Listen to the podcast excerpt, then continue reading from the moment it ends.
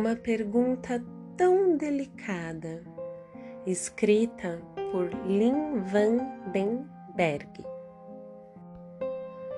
Todos escalaram até o topo da pequena colina, como faziam todos os anos. O elefante estava sentado e tinha uma pergunta delicada a fazer. E ali estavam todos reunidos para procurar a melhor resposta. Só o senhor tartaruga não pôde comparecer, pois sua esposa, coitada, estava de cama. A formiga estava radiante. Uma formiga precisa progredir na vida, ela pensava, e aquela era a grande chance de mostrar seu trabalho. Iria substituir o senhor tartaruga durante a reunião. Tinha até comprado óculos para a ocasião Parece que usar óculos ajuda bastante quando você quer que todos prestem atenção no que vai dizer. Vamos lá, elefante, faça a sua pergunta, foi dizendo a formiga antes mesmo que todos se acomodassem. Eu que queria, eu que que queria, gaguejou o elefante. Ande logo, elefante. Não daria para você se apressar? Tenho muito que fazer disse a formiga e consultou o relógio de pulso impaciente. Eu que queria. começou o elefante de novo. Então respirou bem fundo e falou: Eu queria entender como a gente sabe. Uh, como a gente se sente quando. Bem, eu quero dizer. Como é que você sabe se está apaixonado por alguém? Estar apaixonado, anotou a formiga na caderneta das perguntas delicadas e acenou com a cabeça ao senhor Camundongo, que já foi levantando a patinha. Nunca me esquecerei da primeira vez em que a vi, disse o senhor Camundongo. Eu me senti grande e forte como um elefante. Eu nunca havia sentido nada parecido em toda a minha vida. Quando beijo meu príncipe, começou a contar Branca de Neve. Esqueço tudo o que é ruim: madrastas más, brigas, maçãs envenenadas. Não sei exatamente por quê. Acho que o amor faz isso com as pessoas.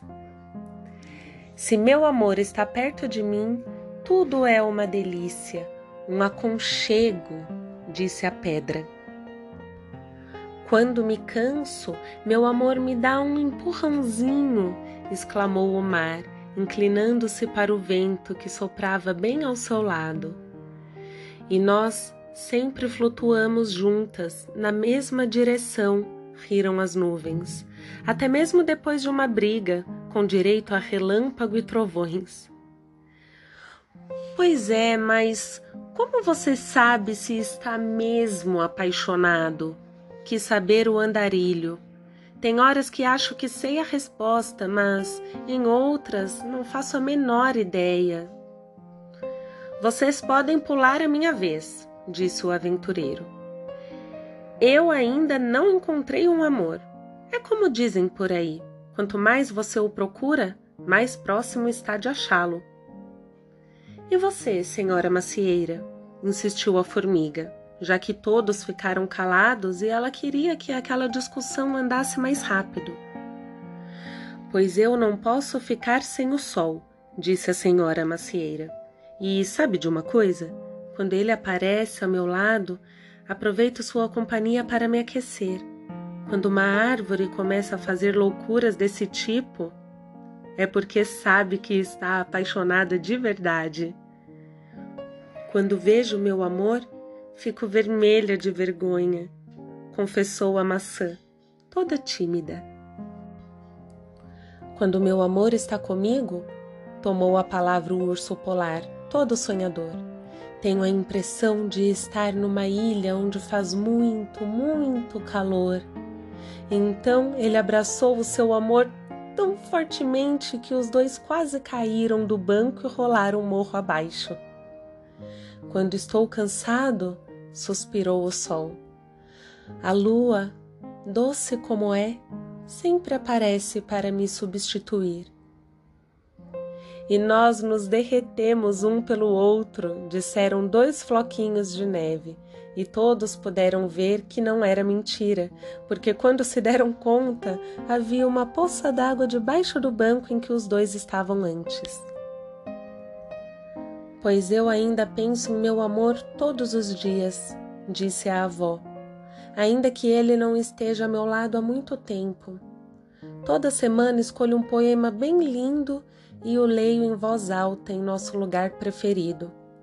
Recitar poemas para alguém que já foi embora, anotou a formiga, arqueando as sobrancelhas. Nunca tinha ouvido uma coisa estranha como essa.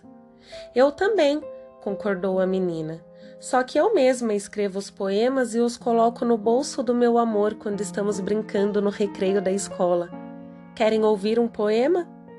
Não precisa disse a formiga, abanando a mão sem demonstrar interesse. Se aquela criança começasse a recitar poemas, a reunião nunca chegaria ao fim. Meu amor diz que sou uma estrela que brilha em seu firmamento, comentou, rindo, a bela dama. É por isso que eu o amo. Pelo menos é o que eu acho. E eu a amo tanto, disse tossindo o homem doente.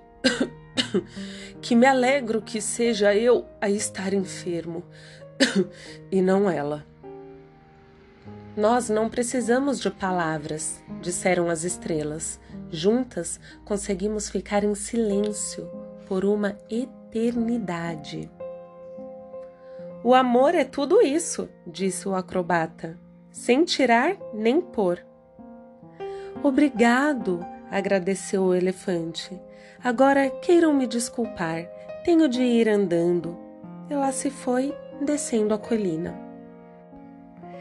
Que absurdo! pensou a formiga. Uma besteira atrás da outra. Então bateu o martelo como fazia o senhor tartaruga sempre que encerrava uma discussão. Depois saiu correndo para seu trabalho. Tinha ainda muita carga para transportar. No caminho, chamou à porta do senhor tartaruga. Aqui está a caderneta, disse a formiga. Anotei direitinho todas as respostas. Entre, convidou o senhor tartaruga. Aceita uma xícara de chá? Está uma delícia. Acabei de preparar para minha esposa. Faz tão bem à saúde.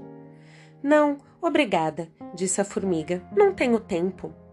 E apertou o passo até que se perguntou por que razão, assim, de repente, começou a se sentir tão sozinha.